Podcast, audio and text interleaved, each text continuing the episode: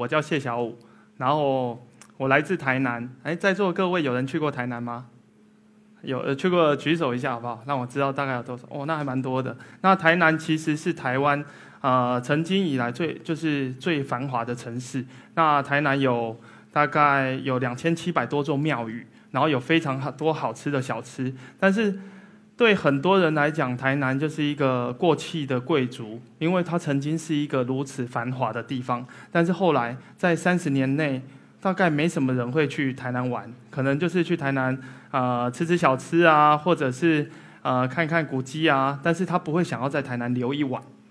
那我我本身在国外在澳大利亚读书，然后读了大学跟研究所以后回到台南这个地方。那台南是一个我从小我们家族在台南经过了四代，大概一百多年的历史。那我都常常去思考说，哎，明明像我去澳洲墨尔本，明明是一个新旧融合非常完整的城市，为什么在台南会？没有人在做这一块，也没有人可以去把老这一件事表现的突出。那所以西市场一号就是我的家，好，也是卸载的第一栋卸载。刚刚的影片是我叔叔家，那是第三栋的卸载。那我们到现在总共有六栋的卸载。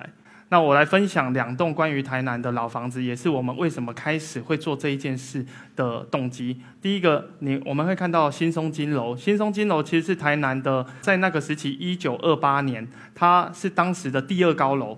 那第二高楼其实它拥有当时唯一的避雷针。现在可能每个房子大大楼都有避雷针，没什么了不起。但是在当时它就有避雷针，而且它当时被称为细站楼啊，四层楼。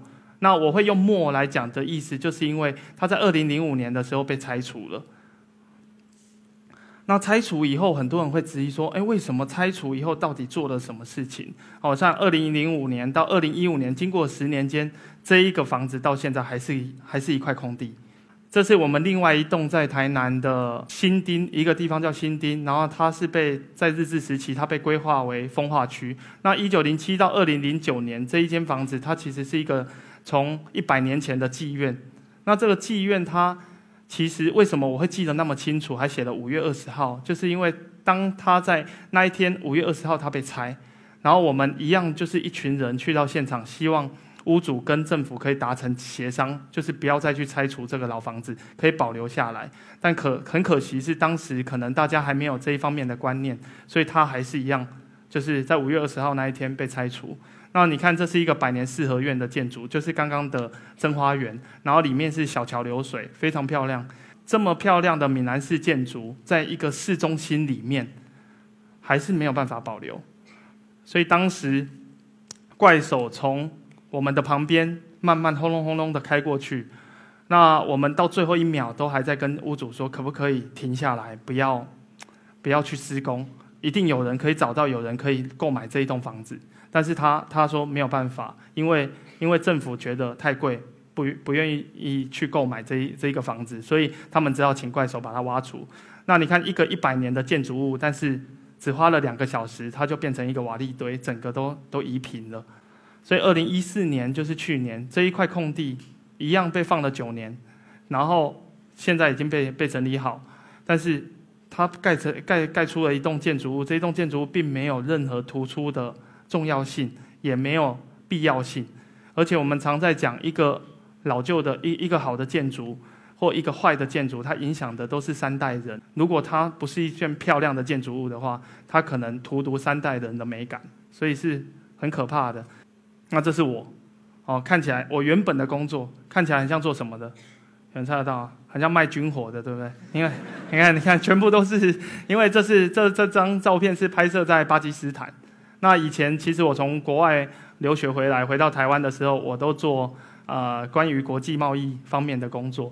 那也在电子业，因为那时候台湾很流行到电子业上班，就是像科技新贵一样。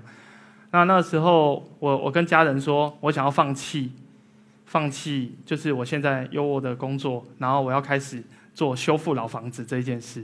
那家里的人觉得你是疯了吗？为什么要修老房子？那那你干嘛出国读书？你就直接。啊，毕业后就去修老房子就好，干嘛 还需要读到研究所吗？花了那么多的钱，啊，大家都觉得莫名其妙，因为在六年前根本没有人看得到老房子的价值是什么。那我我觉得我也不知道我看到什么。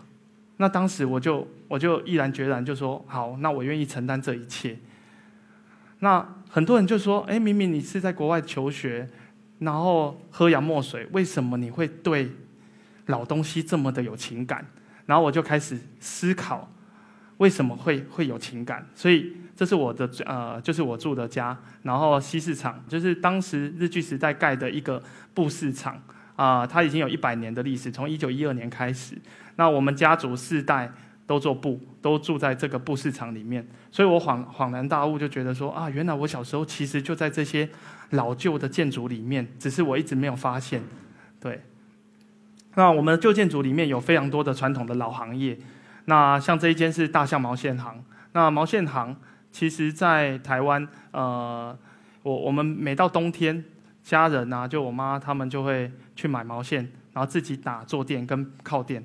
那在现在的社会，可能你可能去了一趟 IKEA 还是什么，你就可以买到很多现成的东西。但是我觉得那是一个很不一样的感觉。然后当时，当时我我回到台湾的时候，我觉得我很幸运，是我我就买了一台单眼，然后我就去访问这个这个老先生。那他其实是我的老邻居，从小看我长大。我就问他说：“啊，你觉得台南啊有没有可能再回到以前？因为以前的台南真的非常繁华。”那他就说，他就用台语跟我讲说：“摩可脸啊，就是不可能。”他说：“绝对不可能再回到以前。”然后就有一点啊，就是没落哀愁的样子。我永远都记得那一幕。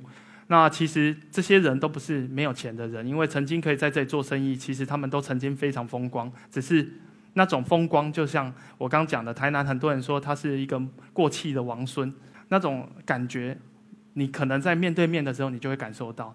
但是。这个毛线行的阿北在五年前已经过世了，所以整个毛线行就收起来，所以这个行业就消失了。那这是我们西市场里面的早餐店。呃，台南是一个非常特别的地方。我们曾经讲说，有一句话说“富不过三代，不懂吃穿”，所以台南人已经有钱过四代了。所以对于吃这件事，我们很有自己的文化。所以像台南人早餐会吃牛肉汤，然后啊蛙桂就是丸丸果哦，然后菜粽。哦，一般一般人可能没有没什么人吃这么的油腻在早上，但其实台南人就很特别，像这个是羊肉汤，那很多人会会跟我说，哎，你吃牛肉就算了，你干嘛一早就吃这么烧的羊肉？就觉得莫名其妙。但是其实我我觉得温体的羊肉其实是不烧的，而且非常的甘甜，很好吃。对，那这是我们早上每天早上，像我们台南的牛肉汤四点就开了，凌晨四点就已经人家在排队，他只卖到六点。如果你是一个晚起的人，每天你经过都以为这间店好像是倒了，因为都是永远都是铁门啊。其实它在四点到六点的过程里面是非常的车水马龙，大家都在吃。对，那这样的羊肉汤啊，也因为这个阿妈在三年前就是过世，所以羊肉汤也也收了。所以我们就会开始思考说，其实老行业跟老房子一样，一直一直在消失在我们的生命之中。那这是炳丰五金行。那也是在我们西市场里面。那西市场里面，呃，我们因为都是做布的生意，所以需要非常多的磨剪刀的或刀啊刀子或一些五金的。那这个这个伯伯他，你可以看他穿那种 T 恤的样子，肌肉非常的结实。然后我那时候拍照他的时候，他是非常的健康。那也是大概两三年前他中风，所以变成很怕冷，所以现在都穿外套，然后眼睛张不太开。那这是咸汤圆，这个咸汤圆它很特别，它纯手工制作，一天只卖十碗。上海有十碗的咸汤圆吗？有人只卖十碗吗？那她其实是我一个国小同学的妈妈。那她，我我觉得他们很特别，是因为她跟她老公一起经营一间将近快一百年传承的的小店。那这个小店里面有很多样的东西，那其中一样就是咸汤圆。那咸汤圆的做工又非常繁复，但是他就他就说。呃，自从她老公就是离开以后，她自己一个人，但是她答应过她的婆家，因为她是嫁进来，她就需要保留这个味道，所以她一天尽管只做十碗，她还是一样每一天都在做。这是我爸最爱吃的食物，对，所以她坚守到最后一秒。最后一个，这个是我爸，哦，很多人都说他很帅，哎，有帅吗？还跟我像吗？很多人都觉得我是领养回来，没有开玩笑，对，然后，然后因为。我爸他当时大家都叫他谢香帅啊，好，他这也有楚留香嘛，那时候是最帅的就是楚留香，然后都叫他香帅。那他就他也是因为这个状态，然后也在五十九岁的时候，刚好我在国外求学，他就是小中风，然后第二次就比较严重的中风，那变成我们没有办法再住在西市场里面，因为西市场的楼梯比较陡，所以我们必须要搬离。但是也因为这个契机，所以让我们发现啊，因为当时真的一直在拆房子，然后我们就想说，我们有没有可能可以做出一个 sample，让大家重新去正视老房子这件事情？所以就由我家开始了。那为什么会叫台南谢宅？其实很多人在创业，他不太会用自己呃或故乡或者是家族的姓放在里面，因为你不知道你到底会不会成功或失败。但是你的家乡就是固定的，你的姓姓氏就是固定，你怎么敢拿你的姓氏跟家乡出来赌？那我觉得，我觉得，因为当时我要离离开工作的时候，我我觉得全部的人都没有人看好我。那我我觉得我告诉我自己一定要把这件事做好，所以我必须赌上全部，破釜沉舟。所以台南是我的故乡，那谢谢宅是我的家族。那谢家在台南其实是蛮。就是我阿妈算是当时蛮有名的人哦，你可以看台南有一位安平嫂，简直跟安平港一样有名。有谁可以跟安平港一样有名？对啊，所以当时奶奶做帮台南这个地方做了非常多的事，所以我也不想砸他的招牌，所以我必须要把所有的事情做好。如果是你们一个老房子没有电梯、没有早餐、没有游泳池，但是卖的还比五星级饭店贵的话，试问你们会住吗？会会吗？在上海的各位有人会住吗？都不会，会的举手一下好不好？我看一下，哦，那么少。你看，如果是你们，我我们应该六年前就倒闭了。对，还还 还好，还好没有。对，那所以，我我们就在想说，那我们跟饭店的区隔在哪里？你看，所以我们就以家为出发点。你看，做就不应该只是保留全貌，而是应该回到当时生活的气味。所以我想要带你们进到我们的。谢家的家庭生活，然后包含我们跟老房子的互动，所以你会看到上面所有的元素表几乎都是老房子里的元素，哦，像水磨石啊，好的，像蚊帐啊、棉被啊、品质砖啊，这些都是最最传统的。那我们的楼梯是从这样子爬上去的，你们知道楼梯是爬楼梯吗？所谓中文字里想爬楼梯就应该双手三脚才叫爬嘛，现在都是走楼梯，所以我楼梯绝对不可以拆。所以像你看这个楼梯近乎八十五度。你看到会傻眼，为什么？为什么会有这样的楼梯？那怎么搬行李啊？应该看到行李应该会哭吧？然后，然后，然后门口啊，因为西市场，我来简单介绍一下西市场。西市场刚讲的，它是一个非常热闹的布市场。西市场的外面就是西门路，它有七十几间的银楼，那那些银楼就是珠宝店，然后加上十二间的电影院。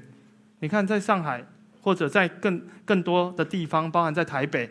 都没有十二间电电影院在一起，所以你就可以想象当时的车水马龙。所以店面的完整是不容许有很很大的楼梯的，因为楼梯越大，店面越小。所以店租那么贵，所以大家就会用很窄的楼梯。所以你家家户户几乎都是很特别的楼梯。那也让我们施工更为困难。你看，我们所有的木头都是一根一根从那里搬上来，包含整个西市场，它是一个环状的建筑。呃，你看一个大的水塔怎么从那个那么小的洞上来？根本不可能。所以我们必须要从屋顶最外面的一户，从上面滚进我们家里。所以当时我们是跟成功大学建筑系一起合作，因为那是全台湾最优秀的建筑系。那我们就是没有非常的专业，但是有非常多的热情。因为我觉得第一间的房子它需要非常大量的热情去完成，所以我们的工作台都是一直在搬动临时的，然后做了非常多的模型。因为我们知道，如果拆错任何一面墙，再重做那就是新的了。因为只有时间是没有办法用金钱买到的，所以我们做了非常多的模型，在每一个角落上百个吧。那这是我们修复完成二楼的样子。那二楼有一台钢琴，那个时候当时是我爸爸刚好呃台湾股票上万点。然后爸爸赚了一点钱，然后就买了一台钢琴送给我的大姐当做生日礼物。那钢琴你有没有想过怎么从那个楼梯上来？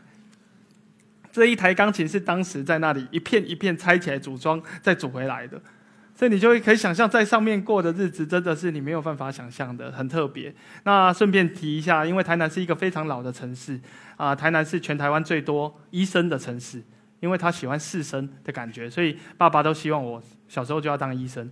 但我不太会读书，所以没有办法。但是兄弟姐妹都是就是一些医生。然后呃，钢琴为跟钢琴又有什么关系？因为台南是全台湾最多钢琴老师的地方，很奇怪为什么会这样？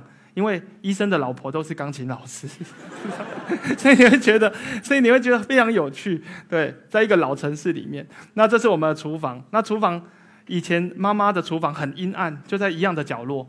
然后家人觉得，呃，以前的人对于妈妈这件事比较没有地位，所以都会厨房啊都比较小、比较暗。那妈妈一直心目中就是想要有一个很通透、光亮的大厨房。那我就。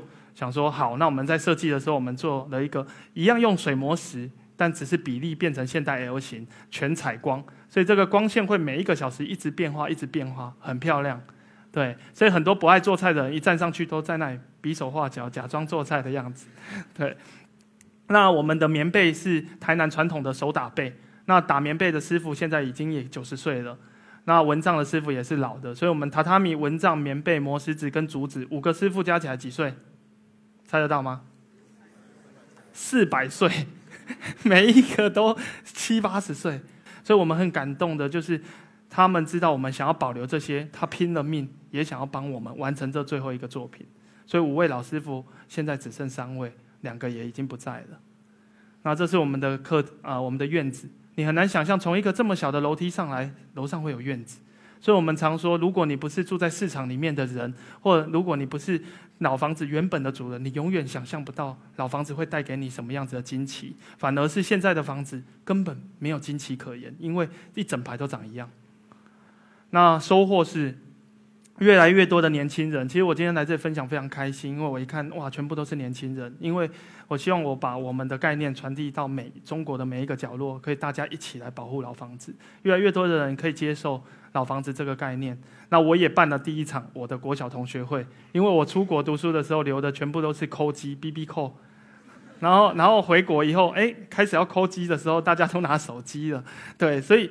我我因为啊做了卸载，所以老房子越来越多人看到以后，他们就开始在媒体报道看到我，然后就主动跟我联络，所以我找到非常多我国小的回忆，然后跟国小的同学，然后凝聚家人。刚刚讲了，我我的奶奶是台南蛮有名的的人，在那个时代，但是因为呃奶奶过世以后，就家族就四分五裂。大家就不用再一起回来过年，那我觉得很可惜。但因为卸载让第四代、第五代的的年轻的跟老一辈的都还会在网络上看到关于奶奶的报道跟很多的介绍，然后大家再凝聚在一起。那我觉得这也都是我当初没有办法设想到而赚到的东西。